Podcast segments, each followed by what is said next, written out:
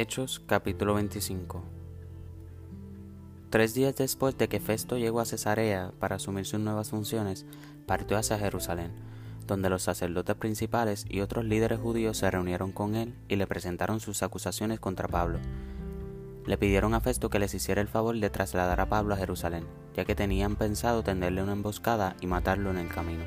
Pero Festo respondió que Pablo estaba en Cesarea y que pronto él mismo iba a regresar allá. Así que les dijo, algunos de ustedes que tengan autoridad pueden volver conmigo. Si Pablo ha hecho algo malo, entonces podrán presentar sus acusaciones. Unos ocho o diez días después, Festo regresó a Cesarea, y al día siguiente tomó su lugar en la corte y ordenó que trajeran a Pablo. Cuando Pablo llegó, los líderes judíos de Jerusalén lo rodearon e hicieron muchas acusaciones graves que no podían probar. Pablo negó los cargos, no soy culpable de ningún delito contra las leyes judías, ni contra el templo, ni contra el gobierno romano, dijo. Entonces Festo, queriendo complacer a los judíos, le preguntó, ¿Estás dispuesto a ir a Jerusalén y ser juzgado allá ante mí? Pero Pablo contestó, no, esta es la corte oficial romana, por lo tanto, debo ser juzgado aquí mismo. Usted sabe muy bien que no soy culpable de hacer daño a los judíos.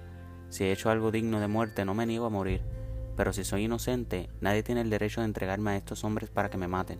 Apelo al César. Festo consultó con sus consejeros y después respondió, Muy bien, has apelado al César, y al César irás. Unos días más tarde, el rey Agripa llegó con su hermana, Berenice, a presentar sus respetos a Festo. Durante su visita de varios días, Festo conversó con el rey acerca del caso de Pablo. Aquí hay un prisionero, le dijo, cuyo caso me dejó el Félix. Cuando yo estaba en Jerusalén, los sacerdotes principales y los ancianos judíos presentaron cargos en su contra y me pidieron que yo lo condenara. Les hice ver que la ley romana no declara culpable a nadie sin antes tener un juicio. El acusado debe tener una oportunidad para que confronte a sus acusadores y se defienda. Cuando los acusadores de Pablo llegaron aquí para el juicio, yo no me demoré. Convoqué al tribunal el día siguiente y di órdenes para que trajeran a Pablo pero las acusaciones que hicieron en su contra no correspondían a ninguno de los delitos que yo esperaba.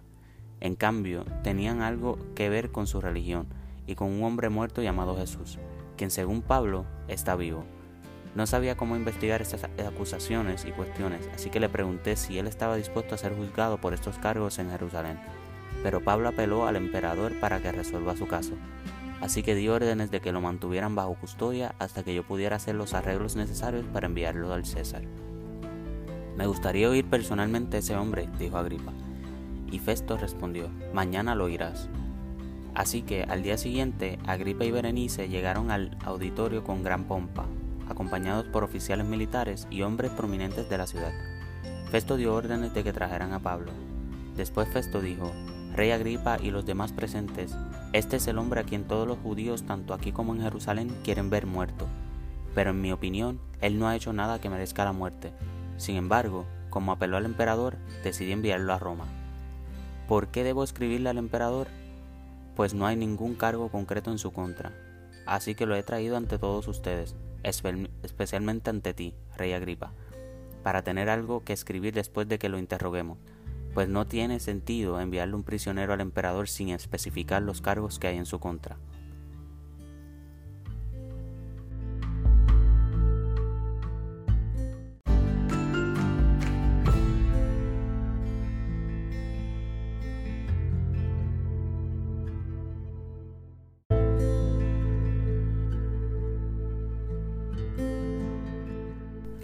Hechos capítulo 26 Entonces Agripa le dijo a Pablo, tienes permiso para hablar en tu defensa.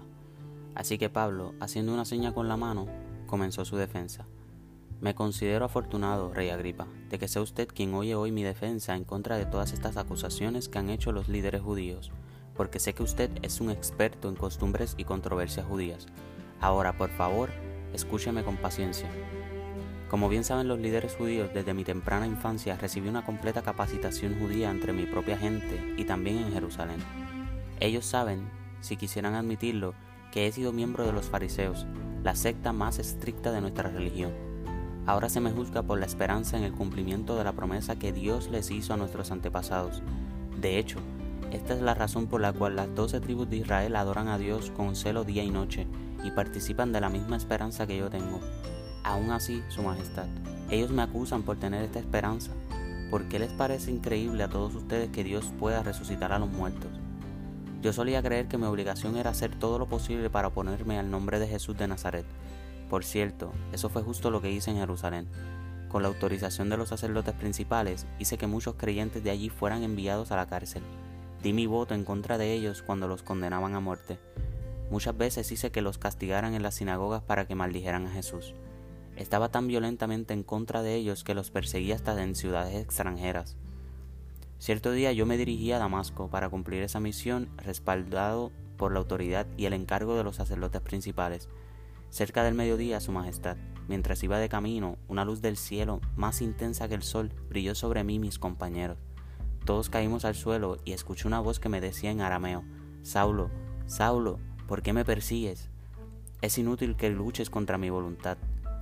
¿Quién eres, Señor? pregunté. Y el Señor contestó, yo soy Jesús, a quien tú persigues. Ahora levántate, pues me aparecí ante ti para designarte como mi siervo y testigo. Dile a la gente que me has visto y lo que mostraré en el futuro. Y yo te rescataré de tu propia gente y de los gentiles.